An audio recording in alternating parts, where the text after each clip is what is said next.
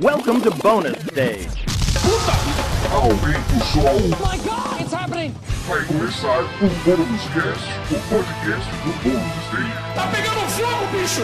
Y'all ready for this?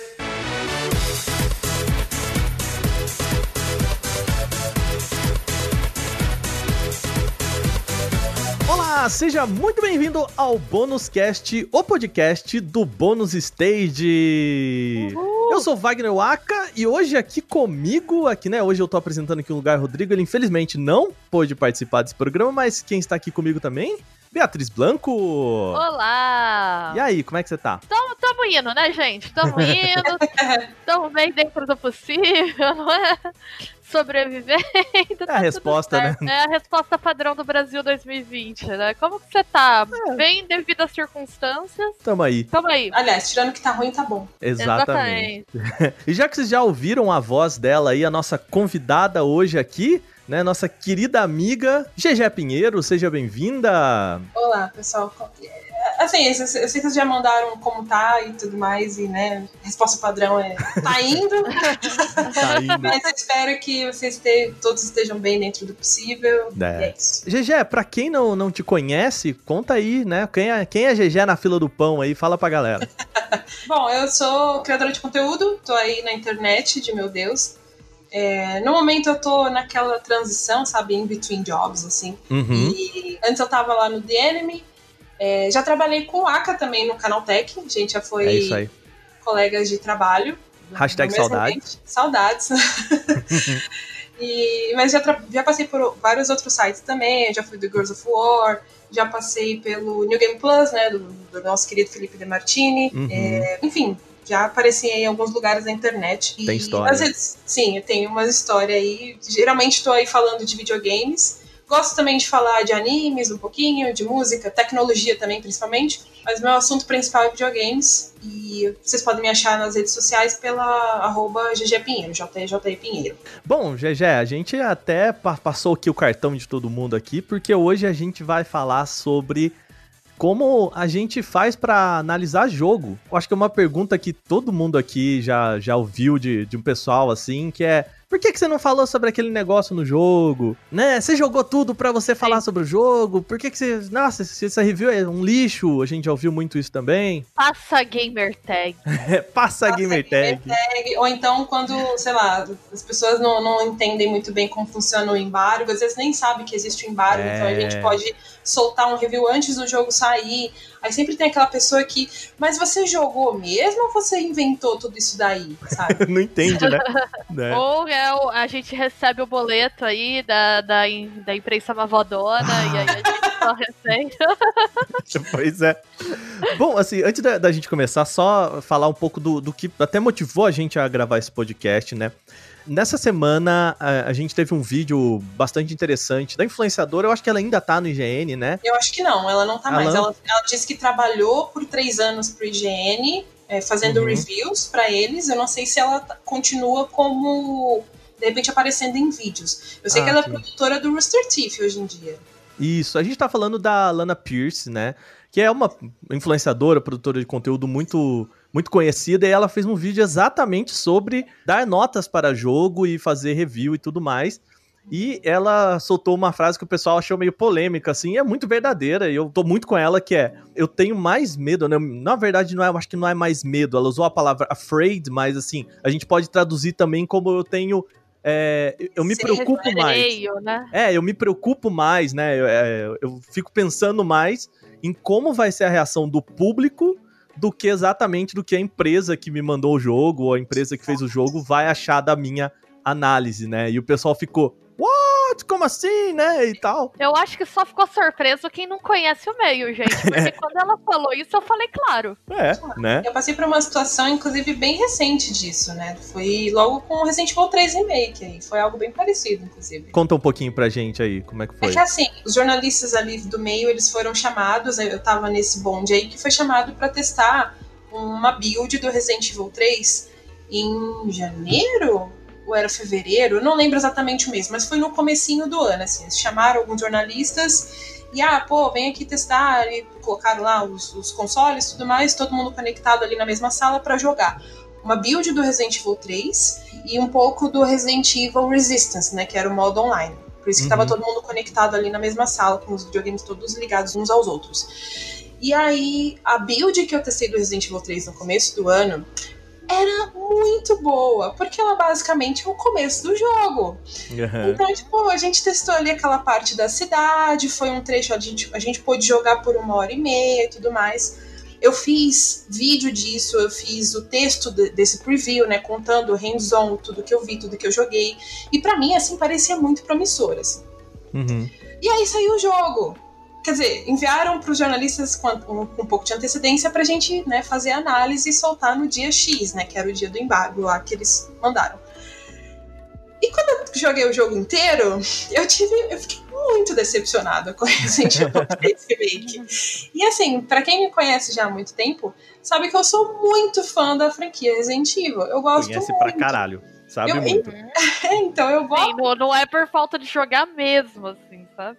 Pois é, então eu tava muito assim, entusiasmada e curiosa, e eu joguei e foi uma baita decepção. E aí, quando eu publiquei, eu tava no The Enemy ainda, e lá a gente tem o sistema de cinco estrelas, né? Eu dei três estrelas, querendo dar dois e meio. Mas dei três estrelas. E as pessoas, quando foram, acho que ó, pelo menos uma grande parcela, assim, foi direto na nota que eu dei pra ver a média do que eu achei do jogo. Muita gente, inclusive, veio comentar comigo, pô, não esperava esse 3 da GG. Sabe? Então, tipo, eu acho que.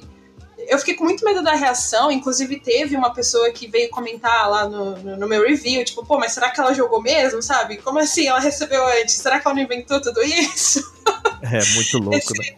Esse caso foi inclusive nesse review, né, especificamente.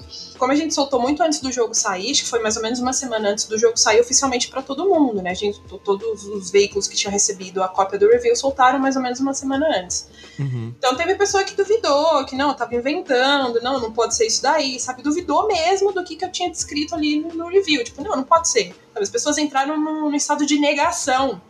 Foi um pouquinho engraçado ver isso, porque, tipo, eu tava só, tipo, não, espera o jogo sair que vocês vão ver só. Mas eu tava com muito medo de soltar esse review por conta dessa nota. Porque, poxa, era um jogo que eu também tava esperando muito. Eu me decepcionei muito e eu acho que as pessoas. Eu não estava pronta e as pessoas também não estavam prontas pro que veio a ser o jogo. E é muito engraçado, porque assim, no final das contas, você. É, a impressão de que você se contradiz, né? Mas você não se contradiz, porque são coisas né, diferentes que você, que você viu ali, né? E é Sim. difícil as pessoas entenderem isso, né? Eu não passei por isso exatamente de uma pessoa vir apontar na minha cara, tipo, não, mas no seu preview você falou X, você falou que o jogo era assim, assim, assado. Então, eu não cheguei a passar por isso. Mas, sei lá, eu imagino muito que, sei lá, a Monique, sabe, do, do Resident Evil Database, que é um site especializado de Resident Evil, eu posso apostar com vocês que alguém deve ter chegado pra ela e falado alguma coisa assim. Porque, assim, por mais que eu tenha falado X no, no meu preview lá no comecinho do ano, eu joguei uma build específica. Eu, eu saí, assim, mega de um hype quando eu saí dessa sessão de testes, assim. Tanto pro, pra, pro Resident Evil 3 Remake, quanto pro Resident Evil Resistance, porque a gente jogou ali num ambiente fechado, controlado, só entre jornalistas, e foi mega legal. O que não aconteceu quando o jogo saiu. o netcode não foi tão bom assim, não tinha muita gente para fazer as partidas, as pessoas não se comunicam muito bem, né? Então, tipo, foi totalmente diferente da experiência que a gente teve naquele ambiente fechado e controlado. Então, Até porque era, era uma build feita pra imprensa, né? Era pra impressionar você. E aí depois, quando você vai comparar com o produto, né? Muitas vezes. Então, a build, a build que a gente teve acesso, eu, eu chuto que era finalizada já. Os- o PR da Capcom, ele liberou pra gente, grande Fabão, um beijo pro Fabão, ele liberou pra gente pra jogar por uma hora e meia. Mas assim, não era que o jogo, que essa build terminava e encerrava em uma hora e meia. A gente podia jogar até o final do jogo se a gente deixasse, mas ele não deixou. Ele, ele Uhum. parou a gente, tipo, não, ó, a partir desse ponto aí você não pode jogar mais. Sabiamente, né? Pois é. Ah, eu não sei. Sim, né? Mas pior que sim, cara, porque o ponto que, que o favor não deixa mais a gente jogar mais é quase na parte que eu, tipo, quase soltei o controle, assim, quando eu joguei a versão final. Eu falei, puta merda, cara, não acredito que fizeram isso, sabe? Meu Deus. É, não, e até, GG, é bom a gente, a gente falar pras pessoas, né, como que a, a, coisa acontece, né? Porque eu acho que às vezes até faz parte do. Nesse mar da gente querer ser objetivo e tudo mais, eu acho que a gente às vezes esquece de explicar pras pessoas, né? Como que a gente teve acesso àquilo e em quais condições a gente teve acesso a, a um jogo, né? Fazer review, gente, não é fácil, né? Não é fácil. trabalho, gente. Não, não é uma coisa assim que, sei lá, você tá fazendo. Ah, eu, te- eu tenho muito essa noção ainda de, de que as pessoas ainda não levam a sério a questão de trabalhar com videogame, analisando Uhum. videogame. As pessoas ainda acham que, sei lá, é uma brincadeira. É tipo dar aula, sabe? A pessoa chega pra você e pergunta, mas você só dá aula? É isso, sabe? E não, gente, a gente tá ali trabalhando. Tanto que quando vira trabalho e você tem que levar em conta muitas coisas, é, a sua ética, a sua, é, sua moral também, você tem que levar em conta a empresa, de repente, se você tá trabalhando para uma empresa, você tem que levar em conta Tempo. um nome, uma reputação, o seu tempo, tem um monte de coisa envolvida, porque é um trabalho. E além de tudo, como é na área de comunicação, você tem que passar de uma maneira clara, objetiva, o que você quer dizer quando você está analisando aquele jogo.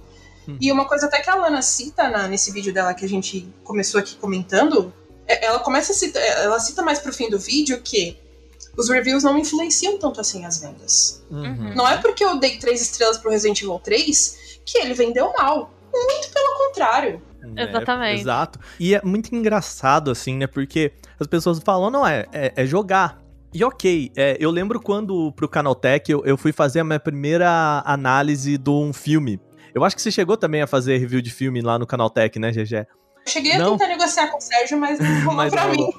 Não, e é muito, é muito louco, cara, porque eu tava acostumado a fazer análise de jogo. Sei lá, por exemplo, eu fiz análise agora do é, Xenoblade Chronicles. E, e assim, por sorte eu já tinha jogado a versão e só analisei a do Switch. Então eu não precisava jogar o jogo inteiro pra ver como que ele, né, como tava o desempenho e tudo mais. Mas é, por exemplo, você pega um jogo de 200 horas, cara, você tem que sentar a bunda ali 200 horas, você tem que E jogar. Pra fazer um texto, né? E aí eu lembro quando eu fui fazer um, um análise de um filme que eu falei assim: ah, vou assistir os outros dois, era o terceiro, não lembro qual era o filme, mas era o terceiro da, da série. E aí eu, em seis horinhas ali, eu matei os dois primeiros filmes e fui pro cinema pronto pra, o- pro terceiro.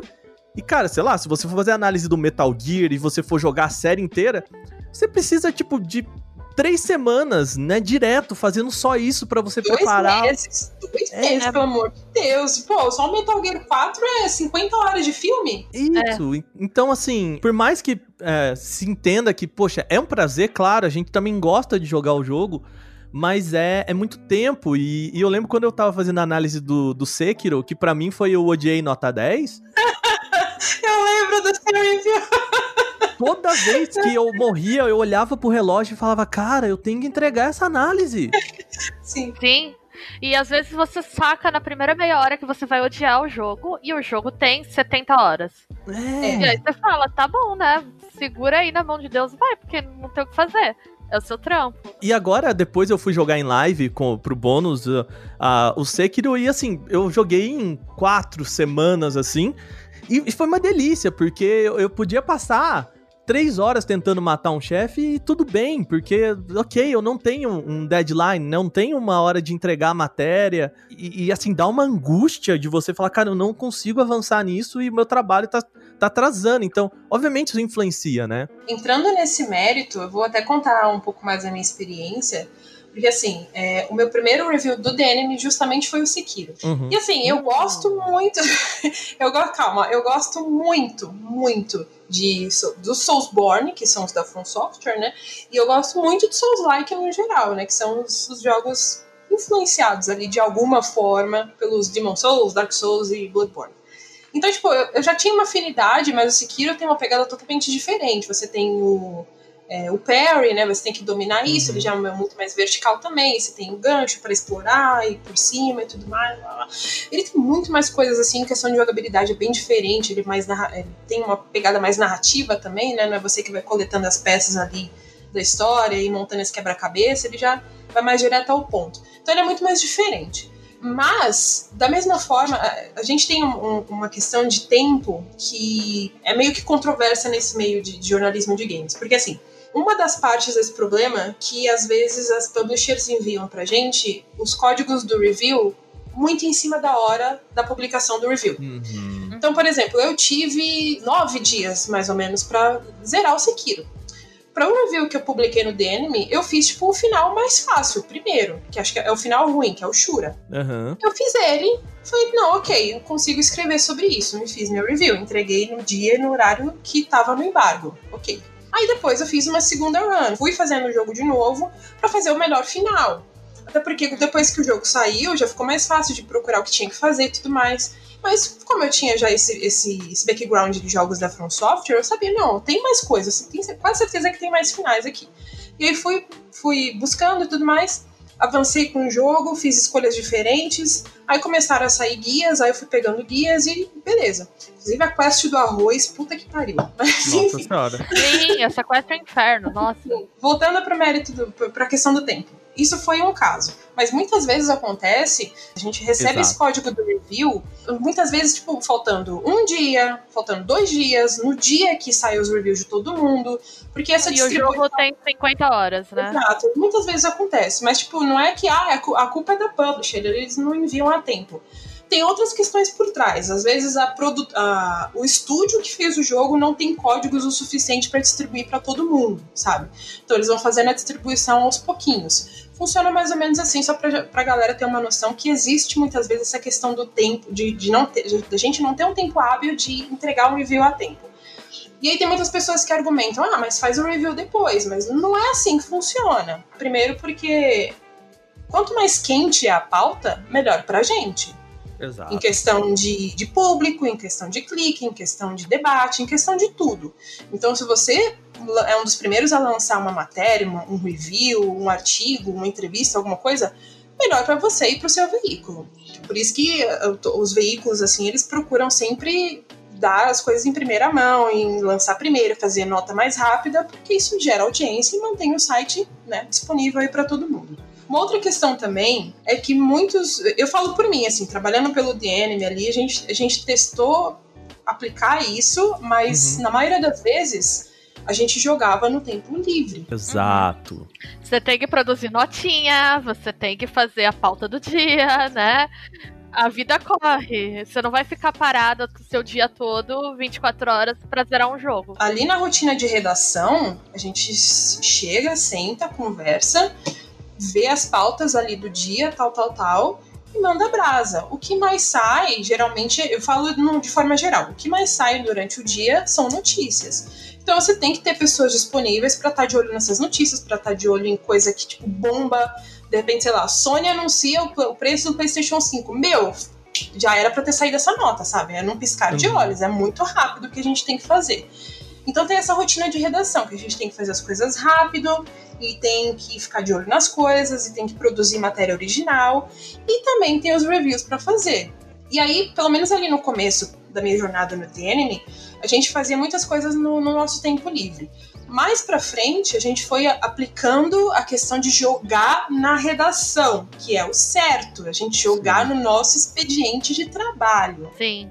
Assim, eu posso apostar com todo mundo que tá ouvindo. Não é uma prática que todas as empresas conseguem aplicar ali na rotina de E redação. nem é bem visto, né, GG? Nem é bem É. visto. É, a- até porque, assim, é, indo até pro livro do, do Schreier, né, o Sanctuary Pixel, assim, você não sabe quanto tempo você vai demorar pra fazer uma análise, pra jogar, Exato. né? O Exatamente. Sekiro, eu, eu podia zerar o Sekiro em 10 horas, ou eu podia zerar o Sekiro em 70 horas, né? E depende muito da minha habilidade.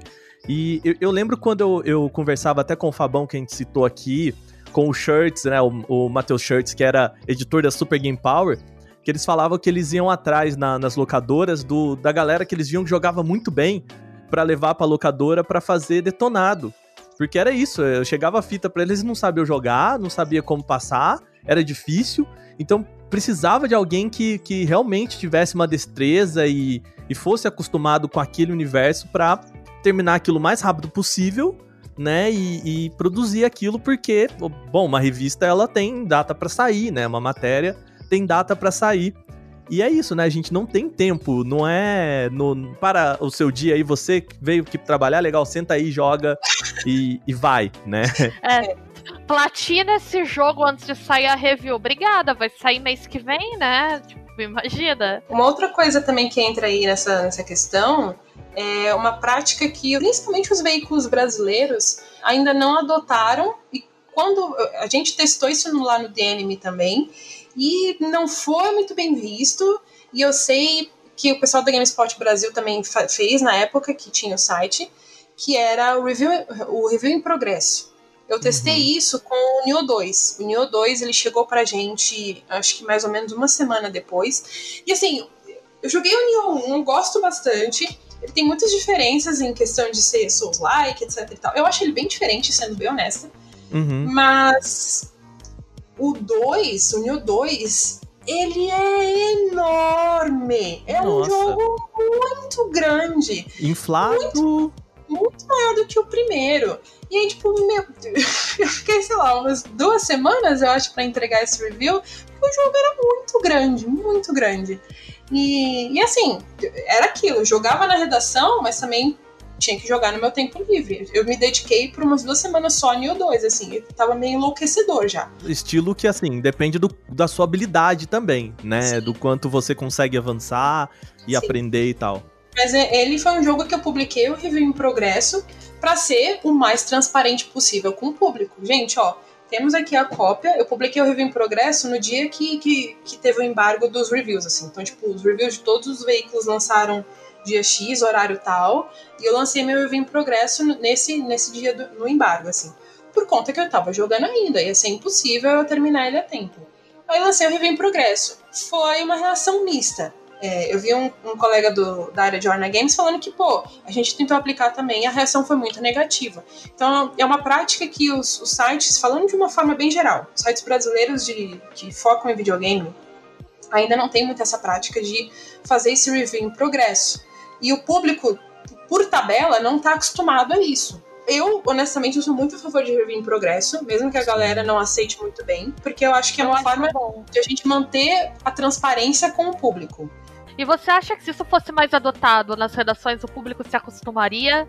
Ou não? É uma reação que é muito negativa e você não vê chance disso emplacando? Eu vejo chance, sim. Eu acho que o, o público, principalmente o público que acompanha muito o seu veículo em específico, ele pode ser, entre muitas aspas, moldado, sabe? Porque se ele tá acompanhando ali com você, e ele vai ler o seu review em progresso, ele vai entender que não, pô, o jogo é difícil, ou eles receberam muito em cima, ou não dá tempo. A gente fez não só com o Nioh, só pra, pra galera ficar.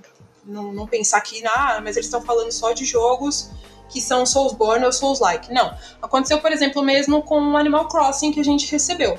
A gente também publicou um review em progresso dele lá no DNM, e o review dele saiu um tempo depois, quando a pessoa que estava responsável pelo Animal Crossing conseguiu jogar o suficiente para escrever um review sobre ele. Até porque ele tem uma questão da temporalidade do próprio jogo, né? Por exemplo, no primeiro dia de jogo você não consegue fazer nada, ele vai liberando as coisas de acordo com os dias, né? É uma questão mecânica importante do jogo. Exato, ele vai liberando as coisinhas para você ir construindo aos pouquinhos a sua ilha, né? Uhum. Só para concluir, eu acho que tem muitas questões por trás de você fazer um review. Tem tudo isso aqui que a gente está abrindo e expondo para as pessoas de como funciona lá atrás. Tem outras questões que vêm muito lá de trás ainda, que como eu falei do estúdio, que às vezes não tem código disponível para mandar para todo mundo, para todo mundo fazer o review a tempo, etc e tal. É, então tem várias, tem várias questões e tem muitas outras aqui por isso que eu acho que não dá, por exemplo, pra gente ter uma fórmula pronta de como fazer um review. E também tem a questão de que, tipo, eu vou pegar The Last of Us 2 agora, que eu não fiz review dele quando saíram os reviews do jogo, eu já, eu já não tava mais trabalhando pra, pra site, por exemplo, mas eu tô jogando ele agora. E ele é um jogo muito pesado. Uhum. Eu fico pensando que, tipo, cara, as pessoas que jogaram o The Last of Us 2 pra review é, antes, né, dele ser lançado. É uma carga, né? Exato. Como que faz para as pessoas gerirem essa carga emocional que esse jogo causou?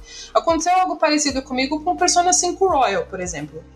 Ele é uma versão expandida do Persona 5, né? Ele, você passa de novo por todo o Persona 5 e depois ele tem um conteúdo extra no final, mas ao longo de todo o jogo você vai vendo coisas novas, né? Não é só no final. E que não é um jogo leve, né? O Persona 5 já não é um jogo leve. Não é um jogo leve também. Tem muitas questões políticas, sociais, tem muita coisa ali que, que é muito atual, até pro momento que a gente tá vivendo, assim, sabe? De questões sociais mesmo. E quando eu terminei ele, eu tava assim, tipo, em prantos, eu chorei muito, eu tava tipo, meu Deus, o que eu vou fazer da minha vida? Não no sentido de que, tipo, ficou um buraco, isso também, ficou um buraco no meu coração, porque eu, eu fiquei 163 horas jogando esse jogo. Então, assim, é, ficou aquele espaço vazio, mas também eu fiquei com mil pensamentos na cabeça, sabe? Tipo, meu, uhum. isso que aconteceu, isso que aconteceu com tal personagem, isso ficou muito legal, esse desenvolvimento e aquilo e tal, blá, blá. sabe? Passaram mil coisas pela minha cabeça, assim. E aí eu demorei meu, pelo menos uma semana até conseguir digerir tudo para escrever o review. Eu acho também que às vezes essa coisa do ai, como o review é feito e as pessoas, né, o público fazer críticas, tem duas questões aí que eu acho que é bem complicado pra gente, né, para quem produz conteúdo. Uma é que eu acho que as pessoas não compreendem como que a imprensa funciona. Uhum. Eu não sei se a culpa é nossa, da, da gente talvez não ser muito transparente com os nossos processos eu não sei se falta uma educação para mídia no geral, né? As pessoas não entendem muito bem o papel da mídia. É, mídia ainda é muito confundida com status, né? A gente vê isso no jornalismo de games, por exemplo. Ah, mas vocês são privilegiados que vocês jogam antes sem levar em conta, por exemplo, essas questões que nem você estava falando, né, GG? Tem uma questão emocional pesa... e tem uma questão trabalhista, uhum. que é muitas vezes você trabalha no seu tempo de lazer. Exato. Você não consegue desligar do trabalho, né? E eu acho que as pessoas não entendem isso. E as pessoas não entendem como uma redação se organiza de forma mais básica, assim, do tipo, quantas pessoas disponíveis você tem para gerar qual fluxo de notícia, Exatamente. que responsabilidades você tem. Você tem uma responsabilidade com a publisher, você tem uma responsabilidade com as assessorias você tem uma responsabilidade com a sua equipe e você tem uma responsabilidade com o público, né? Exatamente. Eu acho que as pessoas não entendem essa palavrinha que você está usando, responsabilidade. E eu fico pensando também se acho que talvez a gente precisasse começar a levantar esse debate, né? Porque o campo da teoria da conspiração ele é muito fértil. Tem um artigo que eu amo da Adrienne Shaw, lá vou eu falar da Adrienne Shaw oh, de novo. Linda. Maravilhosa. É, é um artigo que ela discute sobre isso na academia, mas eu acho que se aplica muito à imprensa, né? Ele é um artigo que ela conta que teve uma DIGRA. A DIGRA é um grande congresso acadêmico de estudos de jogos. Né? Eu acho que é o principal, assim, do mundo. E teve uma digra que elas organizaram, ela e outras pesquisadoras, organizaram um tipo de painel, né, de palestra. É mais um espaço de discussão, assim, que as pessoas iam e debatiam sobre inclusão na comunidade de jogos. E eles fizeram, rolou na paz, e elas registraram né, o resultado disso num Google Docs.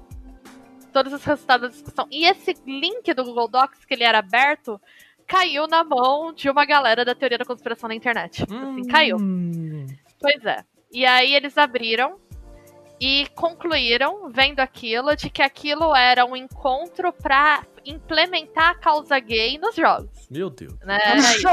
Ai, meu Deus. E o texto é muito engraçado, porque assim, é um artigo acadêmico, mas ela tem muito humor na escrita, né? É muito bom de ler. Uhum. Que ela começa a contar que ela foi vítima de ataques, outros pesquisadores da mesa também, é, a universidade, eles tiveram que fechar o arquivo, que era uma coisa que ela não queria, porque ela achava que era um registro importante.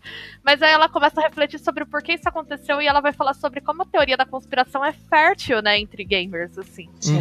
E ela fala, vem, tem a ver muito também porque a academia ela não tem processos transparentes para o público em geral. As pessoas não entendem como funciona financiamento de pesquisa, elas não entendem que tipo de discussão que a gente faz, elas não entendem que tipo de espaço. E eu também acho que a gente precisa começar a ser um pouco mais responsável por divulgar, né? Uhum. Esse tipo de. Tudo bem, eu, eu detesto assim. Como pessoa que está envolvida com a mídia e para os meus colegas, que eu sei que todo mundo trabalha muito, é, eu detesto querer botar mais uma responsa na gente, eu não sei até que ponto ela é nossa. Mas eu acho que é positivo que a gente tenha espaços que a gente possa falar abertamente sobre, olha, o review não vem Deus, bota a mão na nossa cabecinha e a gente bate ele em meia hora. É, contra né? o alt pronto. é, exatamente. Meu sonho sentar em meia hora e produzir um review. Queria qualquer texto, na verdade, né? Não dá, eu, eu não consigo, tipo, produzir um texto assim que você tá falando do o que você sentiu, o que você achou de, de, de no aspecto mais técnico, é, colocar ali algum debate, no, principalmente colocar debates nos reviews, que é, é uma coisa que eu, Jéssica, pessoalmente gosto de fazer. Uhum. Não dá pra produzir em meia hora. Não, não dá. E eu acho que assim, aí a gente tem que começar a pensar o que é o review como formato, né? É. Eu venho de uma formação de crítica de mídia, por Uhum. exemplo. Meus professores sempre falaram, as discussões sempre eram, para uma resenha ser relevante, né? Ela precisa fazer conexões, né? Não é descrever o produto, a pessoa pode ler, o, ela pode consumir o produto e tirar as próprias conclusões, mas você precisa contextualizar o produto. Então, entender como que ele dialoga com a, por exemplo, se for uma franquia, com os outros jogos da série, Uhum. ou com o próprio estúdio, ou com o contexto com onde ele está sendo produzido, ou com a cena da, né, a situação de mercado da indústria no momento, né? Tem uma série de questões e gente, isso leva um tempo. Uhum. E eu acho que por outro lado, você fazer um review que só descreve jogo, mecânica e tal, assim, entendo que esse é um gênero que tem um público para consumir, mas não é um gênero que é interessante para mim, pessoalmente, né?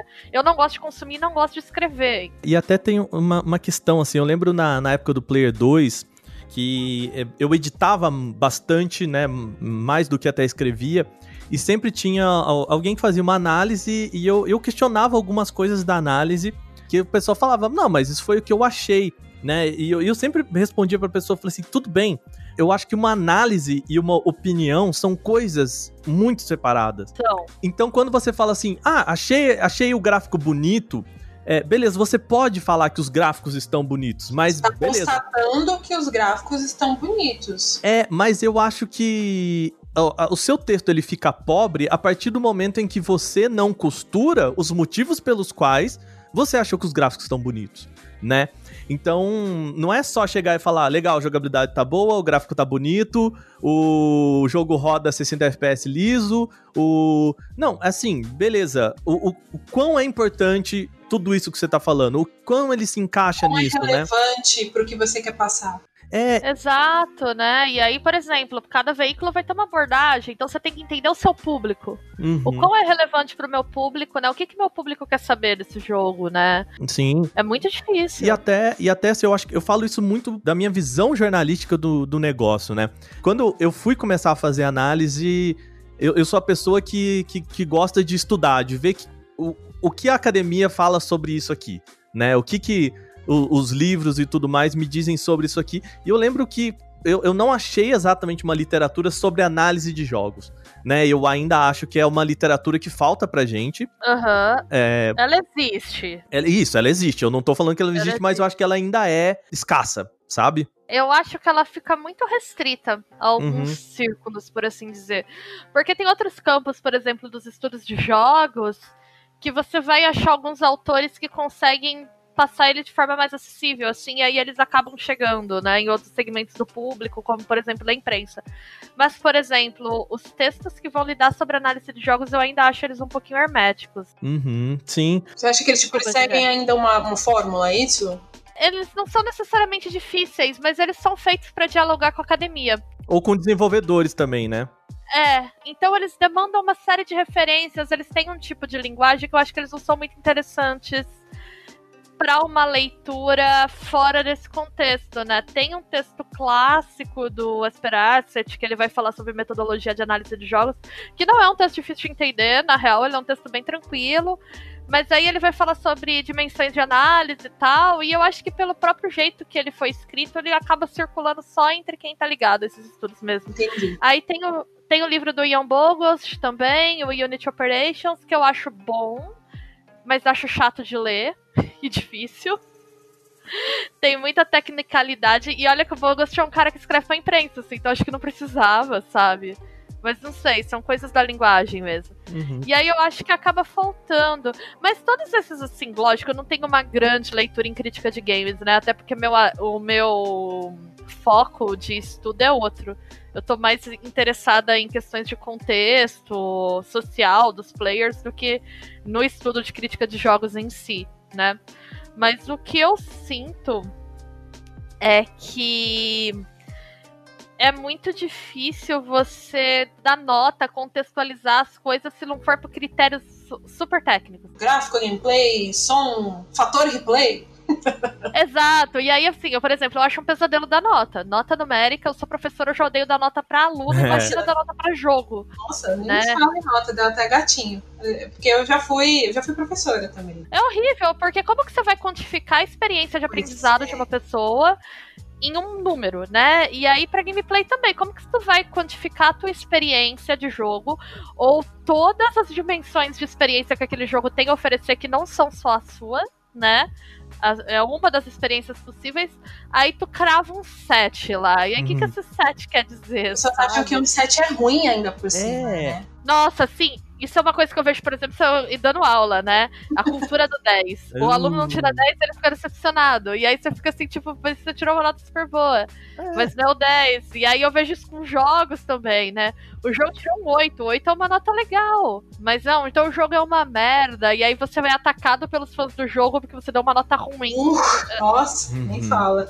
Assim, e a gente até volta, pegando esse esse gancho, a gente volta até pra uma coisa que a própria Lana comentou no vídeo dela lá, né? Que a gente referenciou no início do, do podcast. Que ela fala das notas. Ela, ela abre um parênteses muito grande no vídeo dela pra explicar. Gente, ó, 5, numa nota 5, não é uma nota média. Ela- se, você, se o jogo recebe um 5, ele é um jogo ruim. Uhum. Um 7, um jogo 7 é um jogo bom, tá? Ele é bom. E um 10, obviamente, é assim. Ponto fora da que- curva, né? Exatamente, você tem É. que jogar. Ela, ela até exemplifica lá usando a métrica do, do IGN, que foi onde ela trabalhou.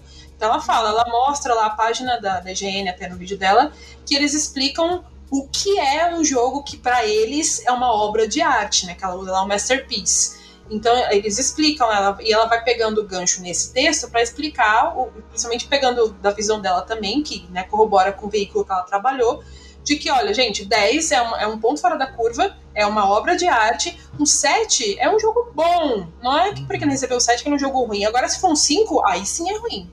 Exato, né? E assim, tudo tem que ser 10. Eu acho que também a gente tem uma política do hype que também eu Nossa. não gosto, porque você fica falando do jogo muito antes, esse jogo vai ser foda pra caralho, esse jogo vai mudar o mundo. Aí fica, né, aquela expectativa, aí tu chega, o jogo é bom, mas o jogo não mudou o mundo. E aí você crava um 7, e aí pronto, né? Cê, as pessoas começam a ficar enlouquecidas porque tu crava um Mas- 7. Eu, eu vou jogar uma pergunta muito honesta, assim. Em quem começa o problema da cultura do hype e em quem termina? Eu acho que até posso pegar essa tua pergunta, Gigé, e, e falar um, um aspecto que eu acho que da review, e isso é, eu aprendi muito lendo sobre análise de cinema. Porque assim, todo produto, ele tem uma intenção. Então, quando a gente vê lá na E3, né, saudosa E3, o cara te mostrando o, o, o pitch dele, o trailer, ele tá falando, olha, eu, a gente espera que o jogo vá ser assim. E chega lá na frente o jogo é completamente assado, ok, a gente precisa avaliar também o, o- qual foi a intenção da empresa, o que, que ela queria passar aqui e se ela conseguiu fazer isso, né? Vou pegar aqui o clássico, o, o Anthem, né? Putz, Era um jogo que os caras falaram, por que que Anthem foi tão criticado e foi tão ruim, né? Foi tão mal?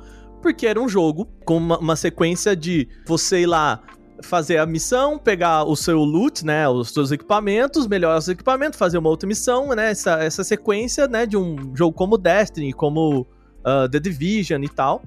E fazer isso era muito, muito custoso, muito burocrático, né, muito falho, né. No que ele se propõe a fazer, ele é muito ruim. Logo, ele é um jogo ruim, né? Mas ok, o, a movimentação dos tiozinhos é legal, o mundo é legal, a história é legal, mas assim, no que é mais importante pra aquele jogo, ele é ruim. Uhum. Só que eu lembro, GG, eu não sei se você tava nessa entrevista também. Não, não tava porque era o Homer que tava né, nessa, nessa entrevista aí, na E3, na CCXP. É, é. a, que o pessoal foi fazer uma entrevista de Anthem lá e tudo mais, e eles, não, porque, olha, esse aqui vai ter uma história super interessante, não sei o que lá. E é isso, assim, a empresa ela tem que vender o jogo dela. E aí eu acho, voltando à pergunta da GG, eu acho que a, a- o negócio começa na necessidade da empresa ter que destacar o jogo, mesmo ele não sendo a coisa mais incrível do mundo. Não né, então- honesta, no caso, na proposta, é isso? É, porque assim, não vale a gente chegar ali na coletiva e o pessoal falar: olha, é o seguinte, gente, eu vou- a gente vai falar aqui sobre um jogo que é mediano. É, é ok, tá, galera? Não, não vai muito esperando muita coisa, não.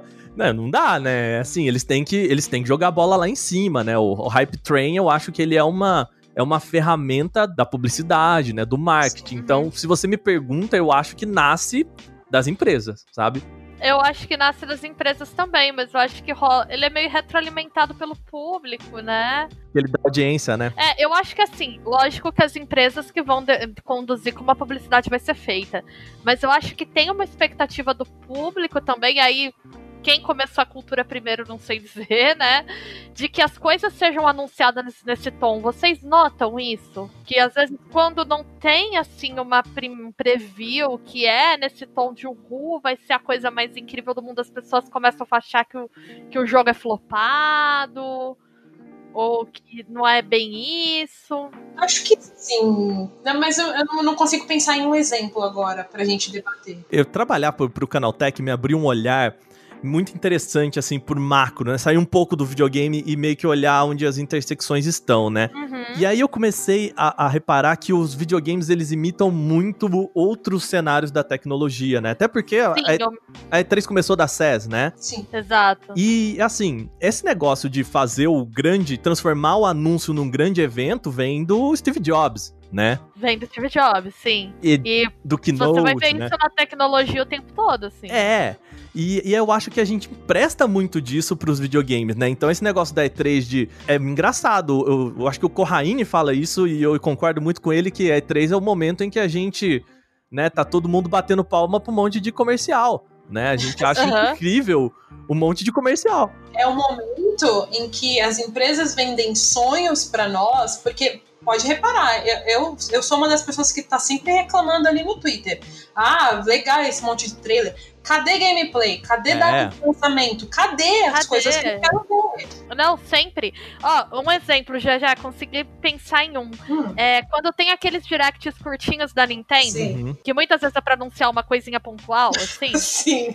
e as pessoas ficam enlouquecidas, e assim, a empresa em nenhum momento te falou que ela ia mudar sua vida. Sim. Ela só falou, a gente vai fazer um direct pra anunciar um negócio aqui. E aí as pessoas já começam, vai sair Metroid Prime amanhã.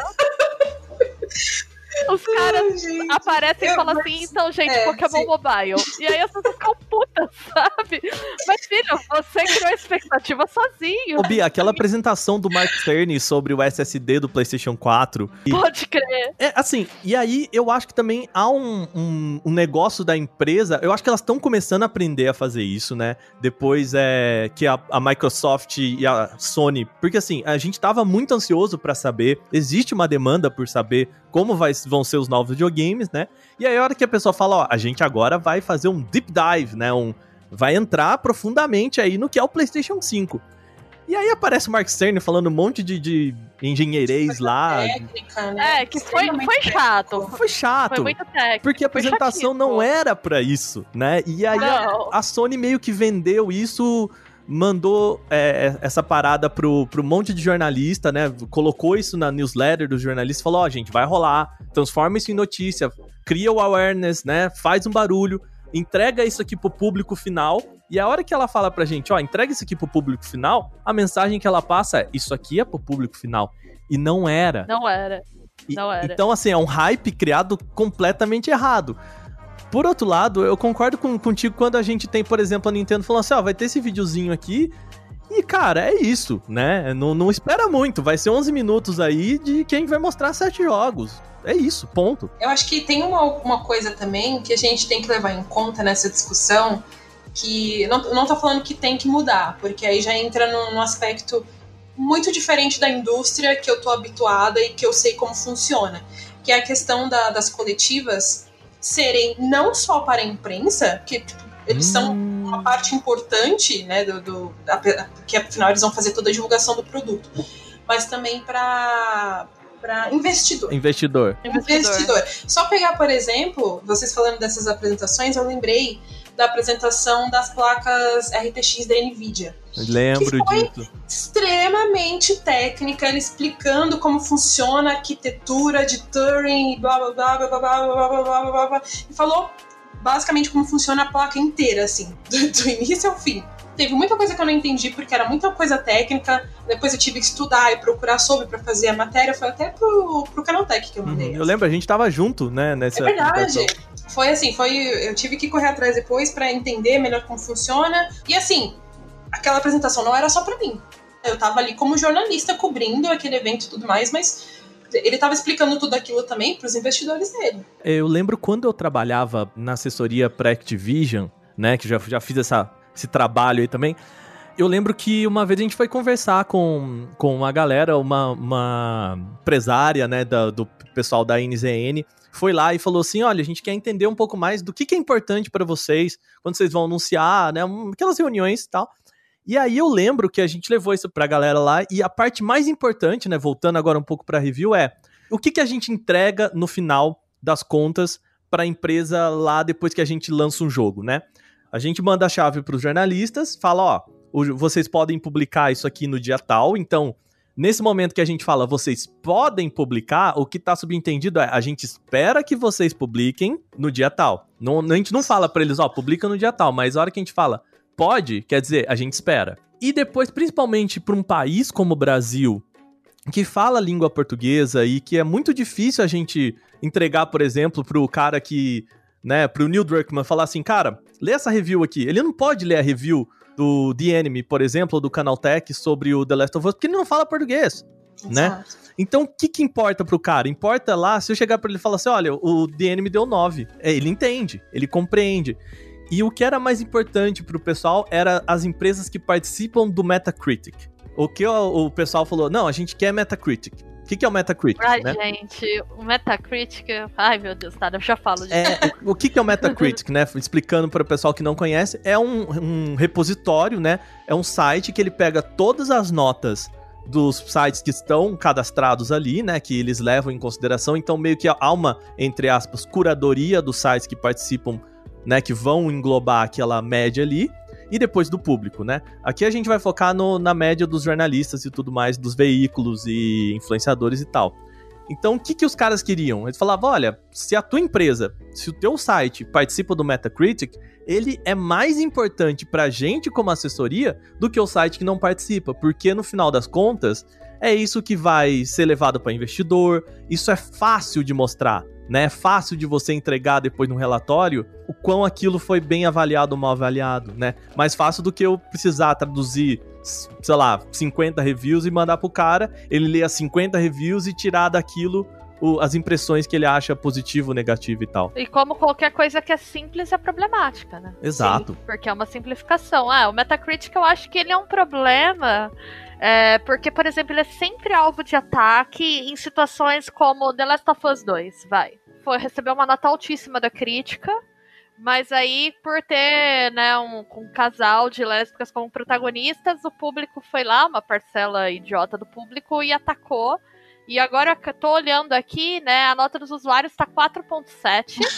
Meu Deus. O que, gente? E o, met o Metascore tá 94, sabe? Aí eu fico pensando, eh, pra que, que essa ferramenta existe? E assim, ela é, ela existe quando bem usada, né? Ela é uma boa ferramenta para você eu acho que pro público, eu não sei, a, agora pensando aqui, isso também eu acho que ele é muito emprestado de novo aqui da indústria de tecnologia. Sim. Porque... Eu ia falar de cinema, porque tem o Rotten Tomatoes, né? Que é tem o Rotten Tomatoes. Não, mas eu acho que nem, nem isso. Porque também tem, tem o mesmo problema com o Rotten Tomatoes, né? Mas é só o meu raciocínio aqui da tecnologia.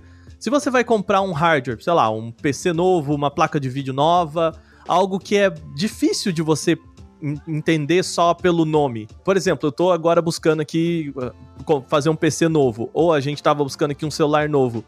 Cara, qual que é a diferença do Galaxy S7 pro Mi Note 8, pro iPhone XR? Sabe, é, é, não, não tá ali, né? Não é palpável. Aí você bota lá no site um comparador, ó, esse aqui tem nota 7,5, esse aqui tem nota 7.9 esse aqui tem 8. Ah, pô, o 8 então é melhor que os outros, sabe? Não Temos... necessariamente, né? Não, não, mas assim, eu acho que... Que ela tá vendo ali. Não, tudo bem, mas eu acho que pro, pro usuário, sabe? Simplifica para ele entender o que talvez tá. esteja no mesmo patamar ou que é muito parecido, sabe? O que talvez num, numa, num negócio desse, num jogo, no cinema, não se concretiza, né? Não se concretiza porque você tem vários aspectos técnicos aí para analisar. Eu digo técnico não só, tipo, falando, ai, ah, gente, o gameplay e, e, os gráficos. Uhum. Eu tô uhum. falando, tipo, no aspecto geral. Por exemplo, vamos pegar o cinema. O cinema, o que você vai analisar ali? Você tem que analisar o roteiro, a narrativa, os personagem, desenvolvimento, etc. Eu tô falando bem por cima, assim, porque, sei lá, eu, eu fiz crítica de, de cinema, assim, umas quatro vezes na minha vida só até hoje. Aí você pega o, o videogame, você tem que analisar um monte de outras coisas também. Se, de, de tecnologia, vamos pegar o celular aqui mais especificamente. Se eu for comprar um celular hoje, e eu, eu vou lá na, nesse agregador de notas para saber qual é o melhor. Ah, por que, que o iPhone 8 é pior do que o iPhone SE novo, não sei o que lá, lá. E aí, tipo, aparece lá a nota e eu, ah, tá, o, só tem uma nota me falando isso. Mas por quê? Aí não, eu vou lá num, sei lá, um vídeo de um, de um cara que entende tecnologia e vou ver ele falando o que, que esse celular tem que o outro não tem, e vice-versa, sabe? E aí, isso sou eu, claro, não tô falando que todo mundo tem que ser assim. Mas é. Eu acho que era o mínimo que as pessoas tinham que fazer. Ô, GG, você tá pedindo muito, GG. Pessoa é. no título, GG. Eu acho que a nota ela acaba virando um problema justamente porque ela dá uma saída fácil é. e descontextualizada para as coisas, né?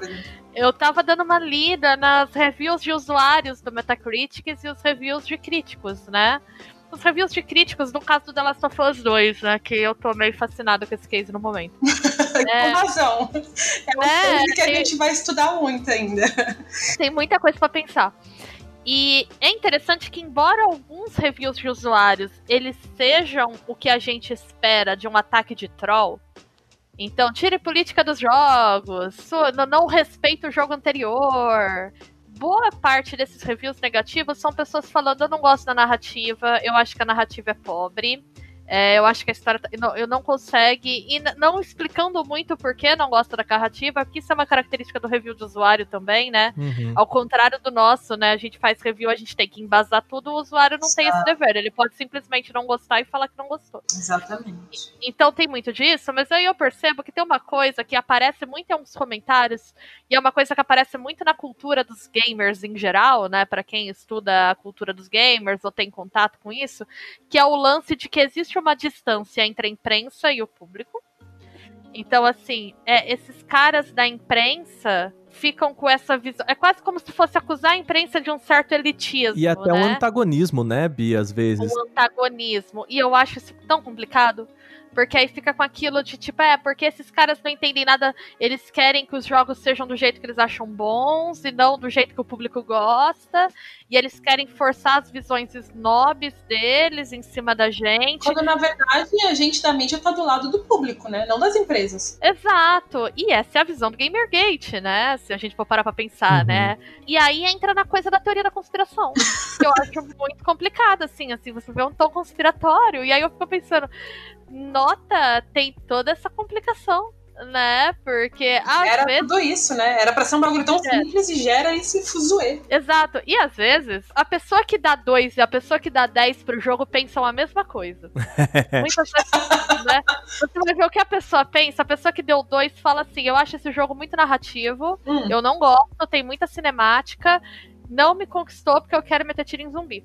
E aí a pessoa que deu 10 falou assim: Eu não gosto tanto de meter tiro em zumbi, e eu acho que esse jogo é narrativo, ele tem muita cinemática e eu gosto disso. e aí eu acho que assim, vira uma conversa de doido. Pois é. e aí, pensando na review aqui, né, o que, que a gente inclui, né? Conversando com, com até o pessoal lá no Canaltech, eu lembro isso rolou na quando eu fui fazer a review do Borderlands 3. Porque a review também ela é um direcionamento de, de compra, né? É, tanto para produto ela quanto para cinema. Ela não é o, o fator decisório, mas ela ajuda. É, ela é uma ferramenta também assim, né? Você, beleza, eu, eu vou investir 250 é, reais nesse, Exato. nesse jogo, beleza, então, ok, é, vale a pena isso? Ele vale esses 250 reais? E às vezes, a, eu, quando a gente faz análise de produto, de novo, pensando nessa, nessa minha cabeça de agora tecnologia, eu achei engraçado, porque eu fui fazer, por exemplo, a, a, análise desse microfone que eu tô usando aqui agora, que é o Quadcast, né? E aí, no começo, eu falei, olha, essa análise ela vai, vai ser feita pensando que esse produto é um produto premium, que custa 800 reais no mercado brasileiro, então, assim, vamos pensar nesse microfone, né? E às vezes eu acho que a gente não não faz muito isso com games, sabe? Do, às vezes parece que a gente bota no mesmo balaio The Last of Us e sei lá, um jogo indie feito por duas pessoas com um orçamento de 10 reais, sabe? Exato, não tem uma contextualização, né? É, e, e beleza, olha, essa análise ela vai ser feita pensando que esse estúdio é assim, assim, assado. E aí na, na do Borderlands eu cheguei pro, pro meu editor, né, o Sérgio, e falei assim, Sérgio, é o seguinte, para falar sobre Borderlands 3, eu preciso contar que a empresa que fez esse jogo, ela é comandada por um cara completamente escroto. E, e, assim, eu acho que a pessoa que vai comprar esse jogo, ela precisa saber também disso. E aí, eu devolvo a pergunta para vocês. Nesse caso, eu, eu, eu meio que briguei para colocar isso na análise, né? Briguei é uma palavra muito forte, mas eu pedi, né? Eu, eu fui lá e verbalizei isso. Mas é. Vocês acham que essas questões fora jogos elas devem fazer parte da análise? Por exemplo, o crunch em The Last of Us 2, que a gente sabe que é uma história, né, muito conhecida. Vocês acham que esse é o campo? Com certeza. Você tem que levar tudo em conta. Se, a partir do momento que o jogo é entregue na sua mão para fazer essa análise, você não está só tratando dele ali separadamente. Tem várias outras. Acho que até a gente já comentou no podcast antes. Tem várias uhum. outras questões que a gente tem que levar em conta.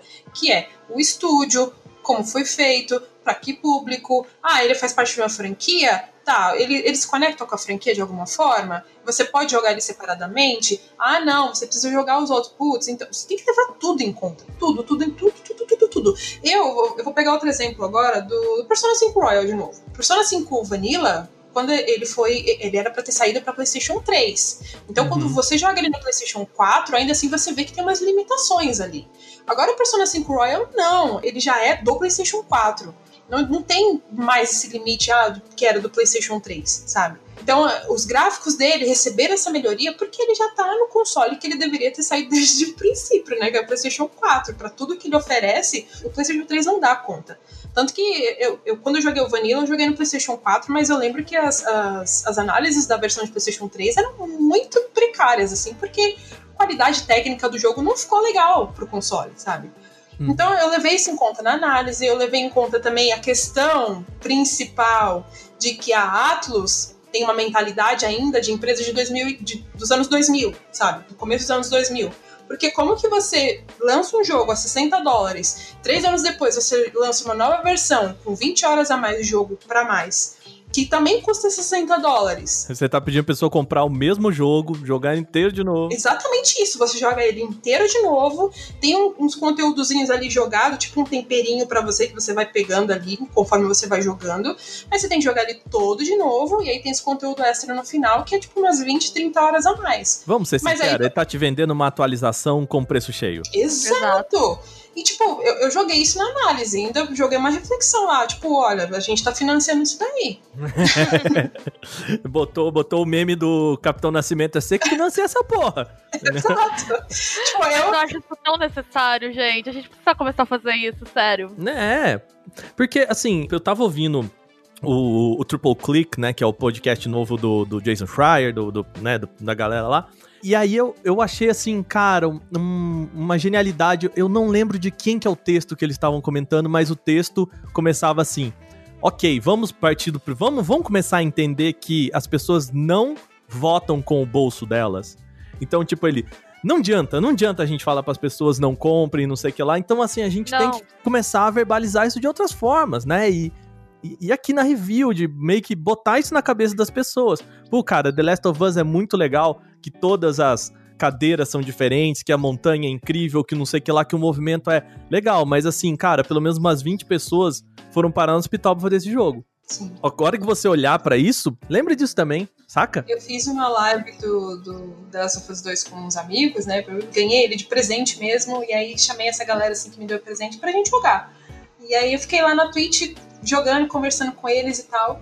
E aí eu, eu comentei, assim, tipo, foi uma piada maldosa, mas totalmente verdade. Eu fiquei, olha, porque como esse jogo tá bonito, o crunch valeu a pena. o Rodrigo fez essa piada comigo. e eu fiquei, meu Deus, que horror. É, é horrível, eu me senti muito mal depois que eu falei isso, mas é, tipo, a gente tá jogando um jogo muito bonito, muito legal e tal, e blá blá blá, e várias outras coisas que eu ainda não sei porque não terminei ainda. Uhum. Mas a gente foi parar no hospital trabalhando nesse jogo. Sim. E eu acho que a gente tem que botar isso claramente, sabe? Tem que.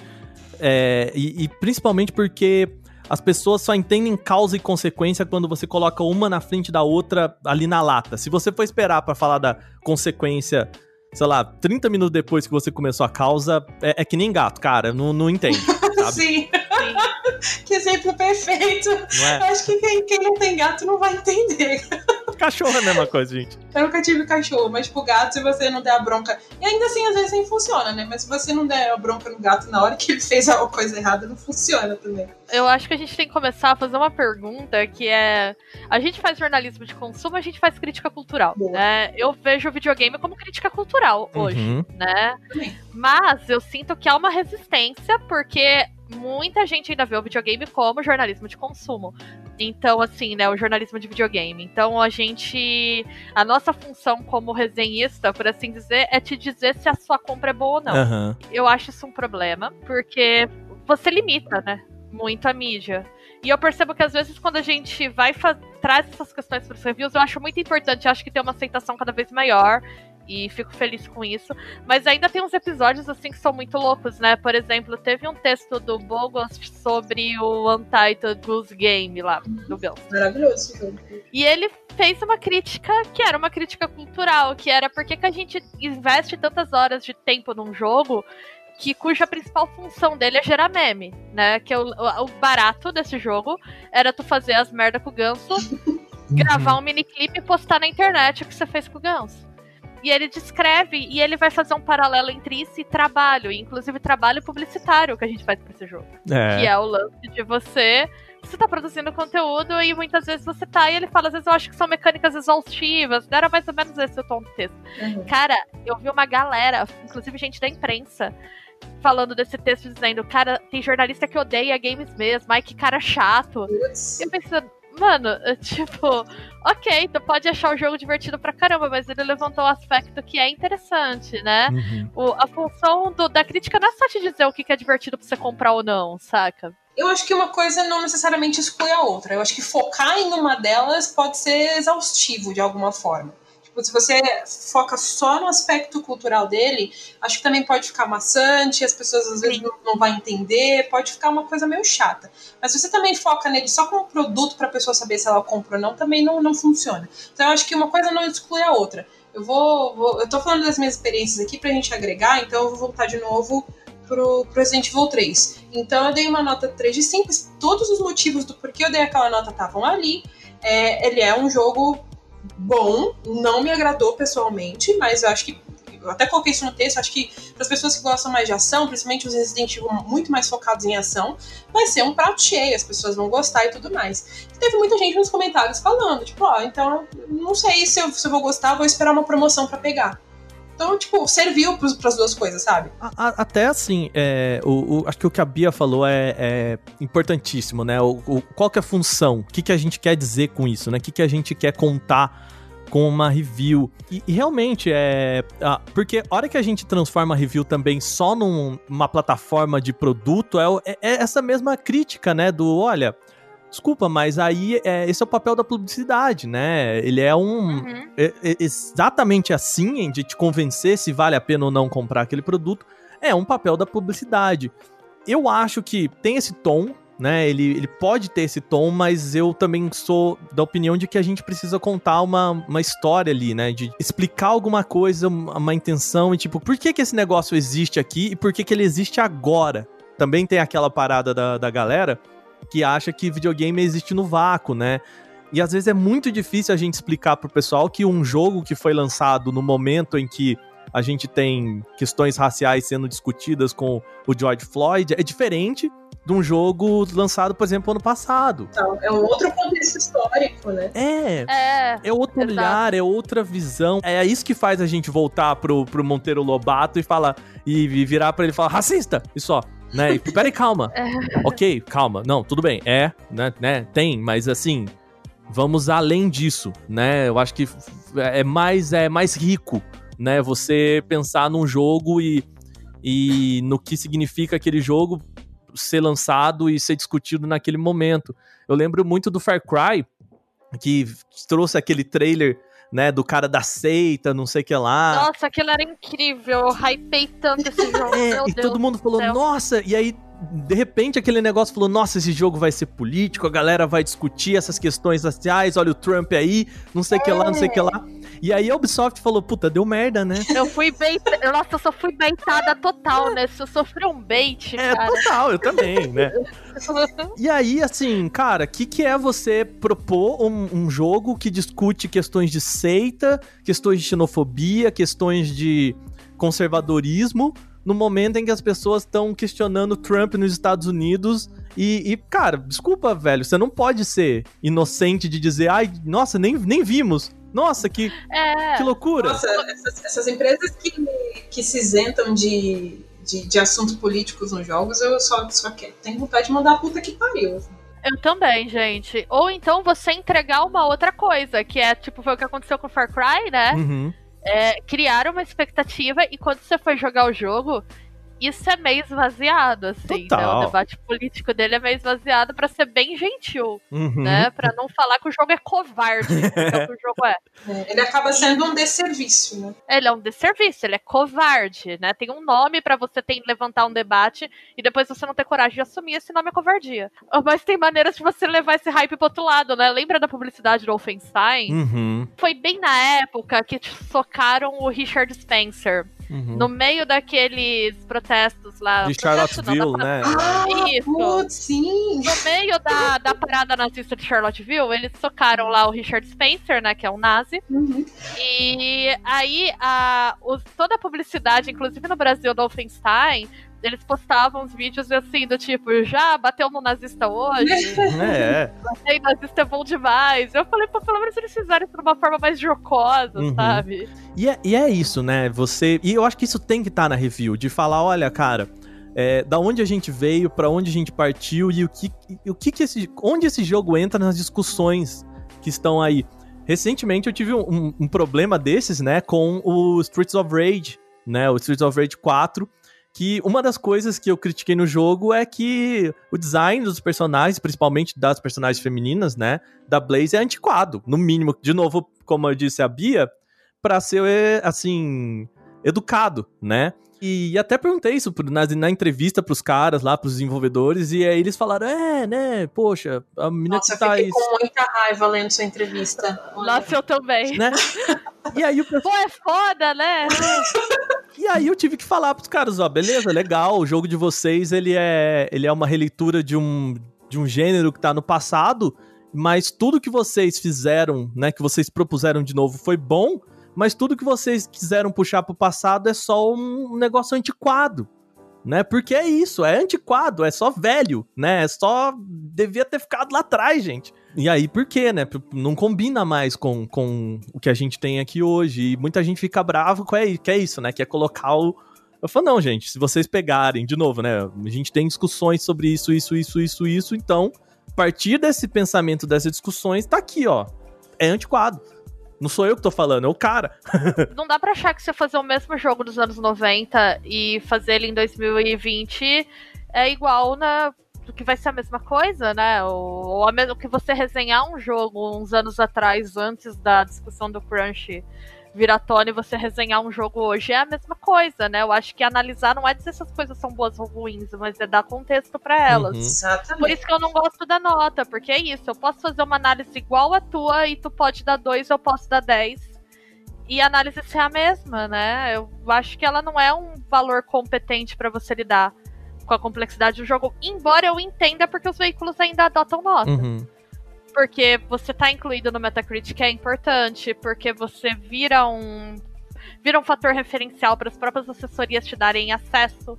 Existe uma negociação por acesso na imprensa também, né? Uhum. Total. Eu vou puxar aqui um texto, né, do Polygon de 2018, né, quando a, o site Polygon, um dos sites mais conceituados aí dentro do, do jornalismo de games, né, que chegou com essa proposta de um jornalismo mais profundo, mas enfim, a gente, né, vamos, vamos questionar isso depois, porque depois vira só review também. Eles publicaram em 2018 um manifesto de que eles iriam abolir as notas nos jogos deles e assumir só um, um selinho de Polygon recomenda ou não recomenda e ponto. Assim, legal, lá no Canaltech, a GG também trabalhou e fez análise lá. Eu gosto muito do fato da gente não ter nota, que é exatamente isso, assim, por quê?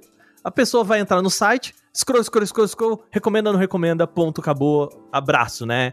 É um, é um prato muito, muito fast food, assim, pro, pro, cara, pro trabalho que a gente teve, pro trabalho de. Você, pô, cara, teve análise. Eu lembro quando eu fiz Fallout 76, que é aquele negócio que eu odeio. Eu, eu falei assim: não, beleza. Coragem de A, a minha análise ela teve mais de 20 mil caracteres. Porque eu falei assim: não, beleza, eu preciso explicar por que, que eu odiei esse jogo. Não é só falar odiei, é ruim. Não, é, é, é o que eu boto o meu, meu, sabe, o meu sangue ali para falar, não, beleza, eu vou te explicar porque cada aspecto desse jogo é horrível. Pensando, eu, eu não sei muito bem como formular isso, mas eu, eu é, é desrespeitoso, cara. E aí eu fico pensando, tipo, eu queria muito sentar com uma pessoa que tem esse tempo para abrir o site que você escreve, ele ir lá na página do review que você escreveu, ele gastar esses segundos indo até o final, ele vê a nota que você deu pro jogo, aí ele fecha a página sem ler absolutamente nada, ou ler, sei lá, no máximo o último parágrafo, e ele pensa, tá, esse jogo aqui é nota 6, beleza. Que diferença isso faz para você? A nota diz muito mais sobre quem lê do que sobre quem escreve, sabe? Por, porque quando você Sim. pega uma nota e você compartilha, ela diz muito mais sobre o que você acha daquele jogo do que sobre o que a empresa ou o jornalista ou o veículo falou sobre aquele jogo. Sim. Porque, se, por exemplo, eu pego o The Last of Us e vejo uma nota 5, eu vou compartilhar, falar, olha aqui, esse site deu nota 5. Eu não tô discutindo se a pessoa, o que a pessoa, eu só tô discutindo, basicamente, o que tá na entrelinha é, eu não concordo. Então, eu acho que também tem isso, assim, e isso infelizmente gera engajamento.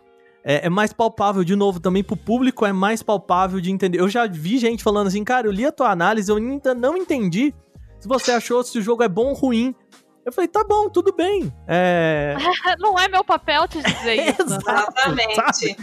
Isso quando você, sei lá, não faz um review que, tipo, mas você rasga, rasga elogios pro jogo e você fala tudo que ele tem de bom, aí você separa ali, tipo, é o que eu geralmente faço. Eu falo tudo que ele tem de bom, mas eu também falo tudo que ele tem de ruim. E aí a pessoa fica tipo, pô, mas você falou mal do jogo.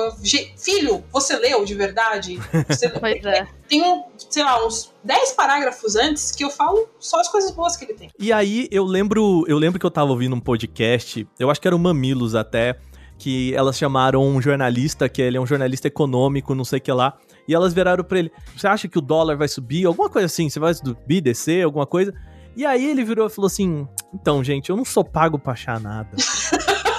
Lindo, é, belíssimo. Falou, Vou tatuar isso. E aí a mesma coisa que o, o Atila fala sobre, sobre a, a, pandemia. Tipo, cara, desculpa, mas a, o vírus não, não quer saber o que você acha, cara. E de boa, assim, também, eu acho que eu também não sou pago para achar nada, eu sou pago para analisar e mostrar uma visão sobre aquilo. Eu lembro que quando eu tava no primeiro semestre de faculdade, assim, uma das minhas primeiras tarefas foi escrever uma resenha de uma exposição. E aí a gente foi na exposição, escreveu a resenha, e aí, lógico, né, todo mundo escreveu falando se era bom ou se era ruim. Cara, e minha professora leu os textos e falou eu fui na exposição, não quero vocês me falando se é bom ou ruim. Isso é subestimar o público. Tu não precisa dizer para ele o que ele tem que achar. É. Vocês precisam explicar da onde as coisas estão vindo, assim. E aí isso ficou muito para mim, porque eu acho também, eu não gosto muito de um tom de resenha, isso é mais do cinema, eu acho. Não vejo tanto em games, não. Mas tem um tom de resenha que é muito popular, e aí a galera acha que o resenhista tem personalidade que a pessoa fica falando de um jeito mal-humorado, meio engraçadinho, que o negócio é um lixo, não é? É o que mais. E eu, é o que mais tem. Eu fico pensando, cara, tua análise é ruim, porque você não tá me dando nenhum contexto, né? Tá me dando dados para entender uhum. do que você tá falando, assim. Então é isso, ninguém é pago pra achar nada, gente. Pelo amor de Deus, vão criar a opinião de vocês, assim, mas entendam para que uma resenha serve. Ah, mas Bia, mas jornalista tem que ser imparcial. Ai, meu Deus do céu, socorro. é, gente. Ai, ai. Imparcial, é? Não vou falar o que é imparcial pra vocês. Não, mas eu, eu, eu, quis trazer essa piada porque as pessoas confundem muito essa questão de você dar uma opinião com uma resenha. Isso é muito Gamergate também, né? Era uma revolta contra o jornalismo porque nós não somos imparciais. Ô, meu filho, meu amor. E, de novo, o que a Bia falou, assim, de não saber como o negócio funciona, né? É, é assim, quando você chega e fala que, poxa, mas você precisa dar uma opinião imparcial. primeiro, já, né? Já, sim, professor de Existe. gramática se chama oxímoro isso aí. Mas, Eu Na- amo, você fez letras também, né? Ai, É. pega minha mão. mas pensando assim, no sentido de você falar uma análise, né? Que ela tenta ser o menos subjetiva possível, né? E mais analítica, pensando na palavra bem assim. Mesmo assim, gente, é, ela é uma visão, assim, pegando na mão das pessoas agora aqui, assim, né? Voltando naquele negócio, eu acho que a gente tem que dizer que imparcialidade, ela não existe. Existem níveis de parcialidade, ok? Tá bom? É isso. Tá todo mundo, todo mundo entendeu? Tá bom. A gente confia que todo mundo entendeu. E embora as pessoas associem muitas coisas, eu acho o trabalho analítico tão contrário do trabalho de projeção de ego, assim, porque eu acho que é justamente o momento de muita humildade tu pegar um produto cultural pra analisar. Uhum. Porque você precisa se questionar o tempo todo. Né? Você precisa se questionar se aquilo que você tá achando tem algum fundamento, ou se você só tá de bode com o jogo porque você tá. Que nem eu tenho Sois Like, por exemplo, porque eu não gosto. e, aí, e, e aí eu tenho que fazer esse exercício do tipo, gente, mas isso aqui sou eu, meu gosto pessoal, falando, né? Isso não é neutralidade. É o contrário de neutralidade. Isso é uma percepção de si É, né? Que é o contrário de você ser neutro. Isso é se colocar no texto. É você entender quem você é. E eu acho isso que é um trabalho de humildade profunda, assim. Então, às vezes, eu acho muito ruim quando eu vejo nessa projeção de ego de vou escrever isso aqui pra dizer que é uma bosta, vou escrever isso aqui pra falar que é muito bom. uhum, E quem não concorda comigo é otário. É. Para, sabe? Tipo, não é assim que faz. E é muito solitário, né, Bia? Porque assim, as pessoas pensam, por exemplo, o Sekiro, voltando no exemplo dele.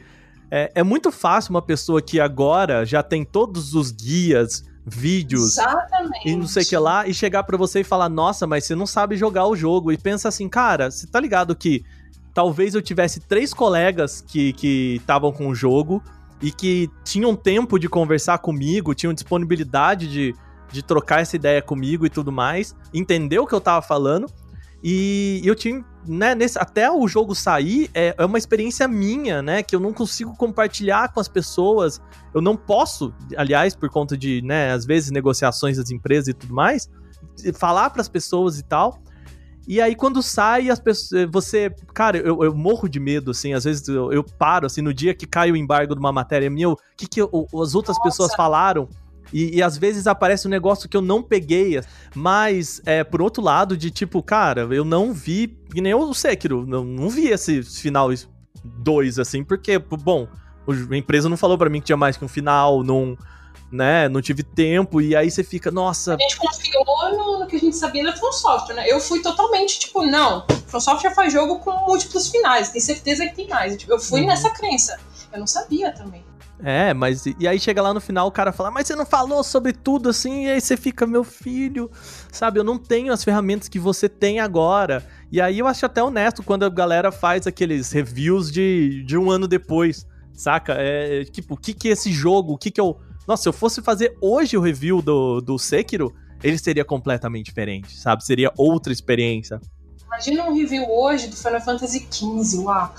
Né? Pois é, pois é, outro jogo, outra coisa. É outro jogo.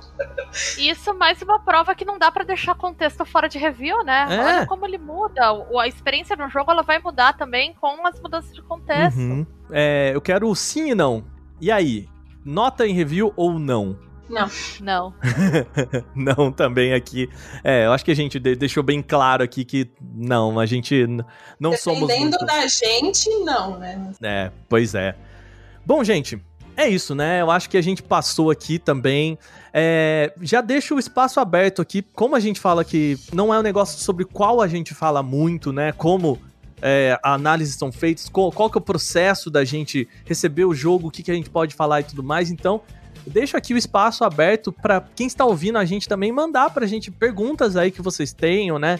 Vocês querem saber mais como a linguiça é feita aí, como, né, qual que é o processo até a gente fazer uma review, como que a gente conversa com as pessoas, porque, né, eu acho que a gente precisa ser um pouco mais transparente nisso também, sabe? De chegar, olha, eu joguei 200 horas desse jogo, eu fiz o primeiro final, ou, cara, eu tive tempo de jogar 30 horas desse jogo. É sobre essas 30 horas que eu vou falar, E sabe? lembrando que, assim, mesmo que, que, por exemplo, beleza, tudo deu certo, você, Aka, conseguiu publicar o seu review do jogo X lá no Canaltech, eu consegui publicar o meu também dentro do embargo no, no The Enemy, etc e tal. Só um exemplo, tá, gente? Beleza, deu tudo certo. Mas os nossos reviews podem ser completamente diferentes também. Uhum. Porque não só o review em si, mas o processo que a gente tem pra fazer esse review. Porque sua visão de mundo é totalmente diferente da minha.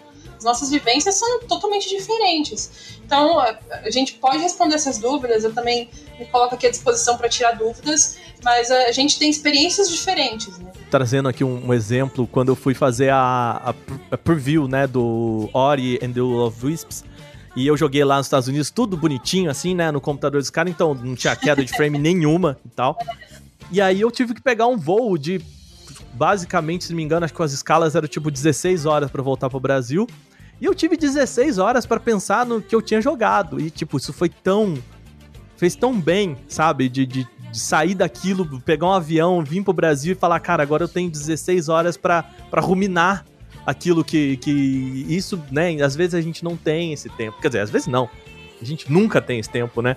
A não ser por questões de tipo, me bota dentro do avião que eu não posso ligar um celular, não posso viver com o resto do mundo, então, né, botaram de castigo. Bom, gente, é isso aí. É, GG, muito obrigado pela, pela sua participação aí. É, você quer deixar mais um contato pra galera? O pessoal quiser falar contigo de novo, reforçar? Ah, então, eu, no momento eu não tô escrevendo pra nenhum lugar assim fixo. Eu tô, inclusive, procurando freelance. Manda jobs. Hashtag manda, É. manda jobs aí, sempre Manda bom. jobs. Mas, enfim, eu não tô escrevendo pra nenhum lugar específico. Tô ainda vendo as possibilidades, porque, tipo, eu saí do Denim muito recentemente. A gente tá gravando no final de junho esse podcast. E, e eu saí no começo de junho lá da, da equipe. Então, assim, é, eu tô ainda testando as possibilidades. Eu vejo algumas pessoas pedindo pra eu não parar, pra continuar produzindo conteúdo.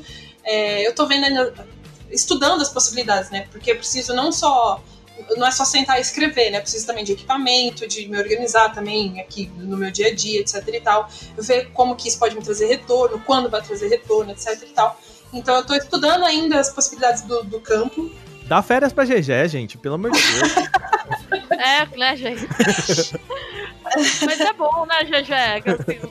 é, é legal que a galera curte teu conteúdo, mas poxa, o pessoal bota uma pressão.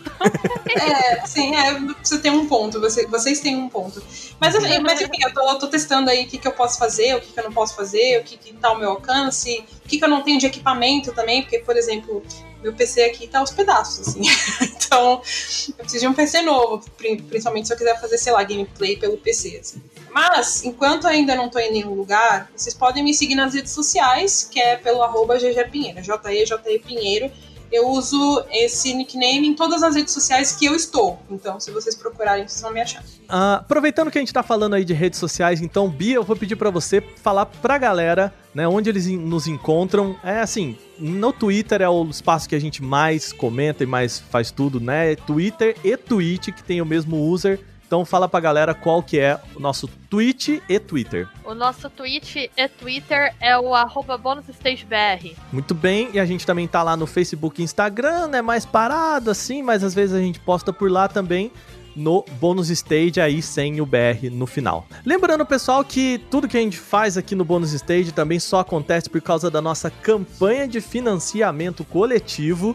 Então lá em apoia.se barra bônus stage, entra lá, vê o que, que a gente quer fazer, né? A gente já teve uma olhadinha aí que tá, né, sempre... Inclusive tem olhadinha sobre The Last of Us 2 que o Rodrigo fez, então a gente tem acompanhado aí os lançamentos pra soltar por lá, beleza? Olhadinha Eu acho que é um isso, né? bom. É, bom. E é um formato de review em progresso também. É verdade. Porque muitas vezes é, a gente fala, é uma olhadinha, né? É uma prévia. É, Gente, essa cultura tá tão já enraizada lá fora, não, não sei por que, que ainda não entrou aqui, sabe? O próprio Giant Bomb faz, o Giant Bomb faz o quick look, sabe? uhum, Que eles ficam lá e, e é meio que um em progresso também. Ah, eu sei lá. é, só... E assim, se você pegar e traduzir Quick Look por português, vira o quê? Olhadinha! Muito bem, gente. Com, é- com essa, com essa brincadeira a gente vai ficando por aqui. GG, mais uma vez, muito obrigado. Agradeço, gente. Muito obrigado a obrigada, Bia aí também, sempre parceira. Obrigado, Bia. É nóis, gente. E a gente vai ficando por aqui. Lembrando, semana que vem tem mais e nós somos o Bônus Stage. Um abraço, até a próxima. Tchau! Uhul, Tchau. tchau. tchau.